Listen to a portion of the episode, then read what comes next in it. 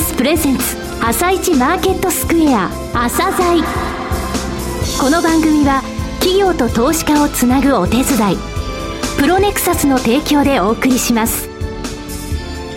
皆さんおはようございます。今野博明です。今日も昨晩の海外市場今日の見どころ注目の一社など井上哲夫さんとともに紹介してまいります。はじめに昨日のアメリカのマーケットから確認しておきます。ニューヨークダウは133ドル24セント高の13,245ドル68セント。ナスダック指数は12.27ポイント高の3011.93 SP500 は11.13ポイント高の1428.39、えー、最後に為替は5000の円安ドル高で80円30銭から40銭という水準でした。それではお話を伺ってまいります。MCP アセットマネジメント証券投資顧問部チーフストラテジストの井上哲夫さんです。井上さんよろしくお願いいたします。はい、井上です。よろしくお願いします。井上さん、月曜日のより後情報で、アメリカ株はテクニカル的にだいぶこう、戻り局面に来ているというようなことをおっしゃっておりましたけれども、はい、これはその動きと見ていいんでしょうか？そうですね、他の市場に比べて、あの、随分とですね、この1か月の低迷ぶりが目立ちましたのでね、あの、そこら辺のところの戻しが、あの、昨日は出たなという印象ですね、大統領選前ですね。はい。はい、まあ、後半の部分で、この部分、このことについてお話ししますので、はい。はい。わかりました。で、この後は、プロネクサスが選び、井上哲夫がインタビューする個別銘柄紹介コーナー、朝鮮今日の一社です。朝鮮今日の一社。本日は、証券コード3063、東証マザーズに上場されている J グループホールディングスさんにお越しいただきました。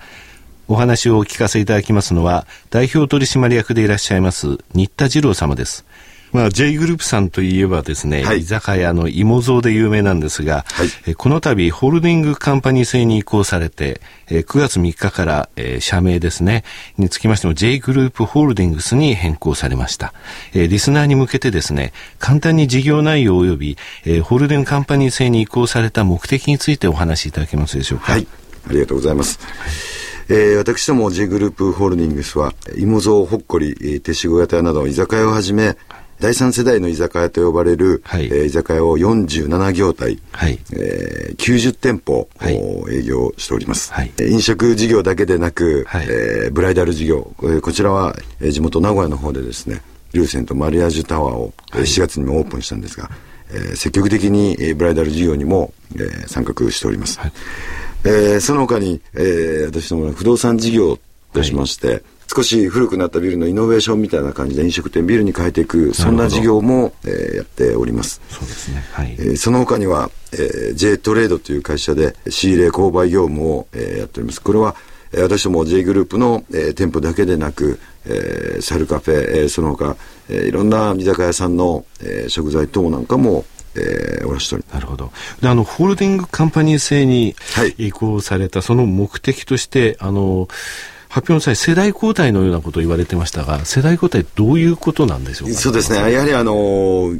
まあ、創業来、私自身が、はい、えー、一緒に引っ張ってきたということもありまして、はい、まあ、6年前に上場したんですけども、はい、えー、上場した時に、えー、約5年、年し6年では、えー、ホールディングス体制を取って、えー、若い人たち、えー、非常に育ってきた若い人たちを前面に押し出して、私自身がもう、えー、引退するとかそういうことではなく、それぞれのセグメントが社長とし会社として社長として引っ張っていってほしいと。そういう思いでやったんですけど。ですね。はい。なるほど。それでですね、はい、えー、先ほど47業態。業態っていうと、あの、リスナーの方、あの、あれと思うかもしれませんが、いろんなお店があるということですね。で、ただ、J さんといえば芋蔵さん。どうしても、あの、そうですね。新田社長といえば芋蔵さんで、したので、はい、ありがとうございます。で、その芋蔵、先ほど第三世代の居酒屋というお話がありましたが、はい、これまでの居酒屋さんとの違い、お話しいただけますか？はい。えー、芋蔵はですね、えー、今まで従来、えー、あった、えー、居酒屋さんとは、えー、一つランクが上の居酒屋というふうに考えていただいて結構かと思います。はいえ客単価でいうと大体1000円から1200円ぐらいは、えー、通常の居酒屋さんよりも少し高めになっております、はい、えー、しかしながらお店の内装もそうですし、はい、えー、それから席の空間、はい、えー、そして何より、えー、出している食事の方もそうですし、はい、芋蔵といえば焼酎なんですけども。焼酎セラーでぶわーっと並んでそうですね。あれあの特許を取って、はい、えー、一升瓶を逆さに向けて、昔のバーでこうショットバーで、はい、一杯くっと、はい、えー、飲むようなえー、そんなイメージで、えー、作らせていただいております。これは300数十種類、はい、えー、今、焼酎を陳列しております。はい、これはもう日本でもぶち切りの、はい、えー、数になっております。焼酎を、はいえー、楽しむなら芋蔵と、はい、えー、いうふうに思ってもらえるように、ねえー、作っております。はい、で今後、御社がですね、重点を置いて取り組んでいこうと思われていることについてお話しいただけますでしょうか。はい。えー、やはり私どもあの名古屋本社企業でございまして、はい、今、えー、店舗数も売上高も名古屋を中心に東海エリアの方が多ございます。はい。えー、しかしながら、まあ、マーケットは名古屋の、えー、東京は10倍、はい、えー、ございますので、当然、えー、関東を中心に出店をしていきたいと。はい。えー、そしてまた、えー、地域中核都市というふうに私ども表現してるんですけども、はい、えー、先般、先月末にオープンしました、えー、静岡の駅前のように、はい、ああいった、えー、新しいところにもどんどん、えー、出店をしていきたいというふうに。静岡の葵区、ね、はい、葵区です。はい、関東地方にも。えー、そうですね。えー、10店舗をオープンする中で半分を関東地方、そして、えー、地域中核都市にその半分を、はい、出店していきたいというようなバランスを考えています。10月23日に、えー、芋蔵が渋谷にオープンしたんですね。はい。これ、えー、御社のその、えー、90店舗目、記念すべき90店舗目が、ねえー、渋谷に渋谷に芋蔵がオープンしたと。それから11月に入って、はい、11月1日に、はい、えー、横浜の館内に、はい、えー、手仕事屋というお店をオープン、はい、手仕事屋さんというのも居酒屋ですよね。居酒屋でございます。はい。そうですね。そして、えー、その翌日2日に、はい、えー、地域中核都市の豊橋に、イタリアンバルのバッカーの、はい、そして、えー、魚を中心とした、えー、居酒屋の260をオープンしております。はい、えー、93店舗、もうすぐ100店舗というところですね。はい。はい。売上高の予想についてですね、はい。えー、100億円が今期、はい、で5年後の2018年の2月に倍の200億円というのを、はい、掲げられています、はい、で経常利益の数字なんですが、えー、こちらのところ今期1億9700万が、えー、こちらにつきましては7.6倍の15億、はい、5年後に15億というふうな見込みにしていらっしゃいますけれども、ここの部分についてお話しいただけますでしょうか？はい、ありがとうございます。あのー、今私ども100億円の売上規模に対しては、はい、えー、少し、えー、本社機能がですね、えー、しっかりしている分、本部経費が、えー、重なっております。えー、ここから、えー、売上を上げていくことによって、えー、損益分岐点が、えー、今としたら、今後、え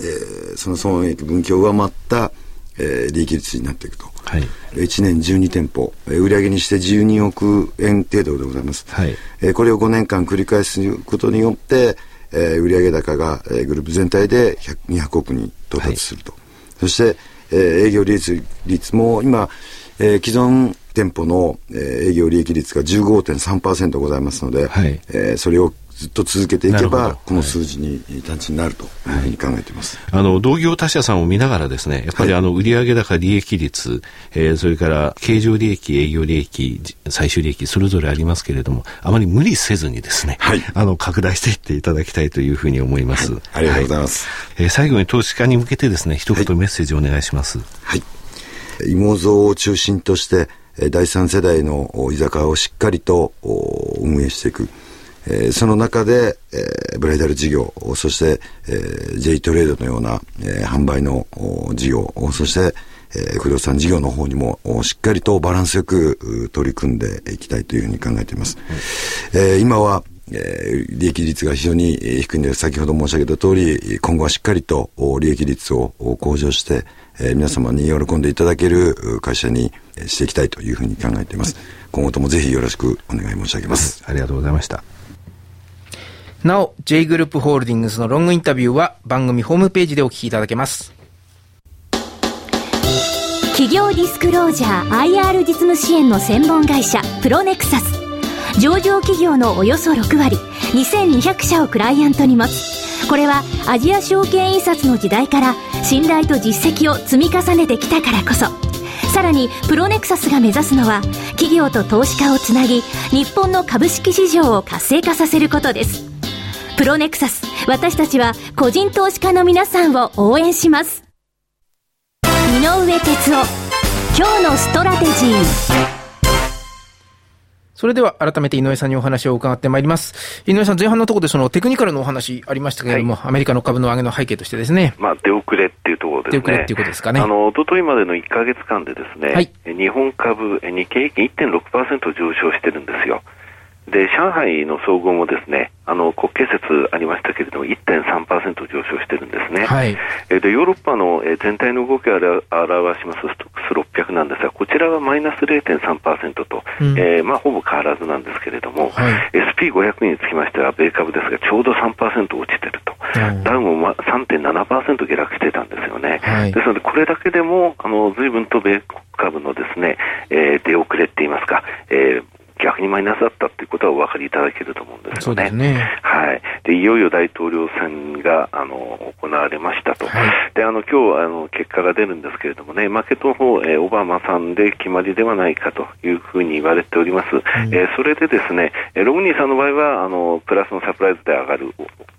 オバマさんの場合も、もし落ちたとしても、その後はテクニカル的なところで戻るだろうというような意見が多かったと、それが、えー、昨日少し出てきたという感じですかね、アメリカは少しテクニカル的に戻せるタイミングにあると思います。えー、ただですね、問題がまだありましてね、あのギリシャですね、はい、えー、ギリシャはですね、あの11日に2013年の予算あるんですが、えー、今日は下中のところでもう一つ関連法案通さなきゃいけないと、うん、ただ連立与党の中でそれに反対しているところがあって、今48時間のゼネスト中ということなんですよね、はい、えー、ヨーロッパの方ではギリシャのところから目が離せない、またアメリカにつきましては、あの今回、この大統領選終わってですねテクニカル的な戻しがあっても、その後っていうのは財政の崖の話がありますのでね、えー、こちらが12月に入ると、マーケットの中では、えー、話題になってきますので、えー、ひょっとしたら今月から話題になってくるかもしれませんね。このあの展開っていうものがあの大きなテーマになるというふうに思っております。はい、レーティングの方を申し上げます。はい、お願いします。えー、格上げが2社、えー、台湾6472の NTN の3から2に、えー、三菱 UFJ が4911の資生堂ニュートラルからアウトパフォームに、えー、格下げが4社あります。えー、バークレーズが1824前田建設オーバーウェイトからイコールウェイトに、はい、えー、大和が2社、えー、7735のスクリーンを2から4、えー、9682の DTS を2から3、えー、クレディ・スイスが1社、えー、5563の日本電工をアウトパフォームからニュートラルに引きされております。まあ、あの大統領選の方なんですけれどもね、早ければあの昼ぐらいの、日本時間お昼ぐらいのところで結構体制が判明してくるかなというふうに言われてますけれどもね、1時ぐらいのところ、まあ、これからは、えー、開票速報というところから目が離せない、えー、先物についても日経平均先物9000円超えた、えー、9000の半ば、9050円ぐらいのところから始まりますかね、えー、日中の動きっていうのはこの大統領選の開票状況を見ながら、えー、上下あるかもしれませんね。はい。ね、非常に気になるところですね。はい。はい、わかりました。井上さん、今日もどうもありがとうございました。また来週もよろしくお願いいたします。はい、えー、なお、ラジオ日経プロネクサス共催で、えー、企業 IR 個人投資家応援応援イベント第3弾を12月8日の土曜日、東京で開催いたします。詳しくは朝鮮のホームページでご覧いただけますので、えー、ご覧ください。えー、この後は東京市場の寄り付きです。朝鮮この番組は企業と投資家をつなぐお手伝い、プロネクサスの提供でお送りしました。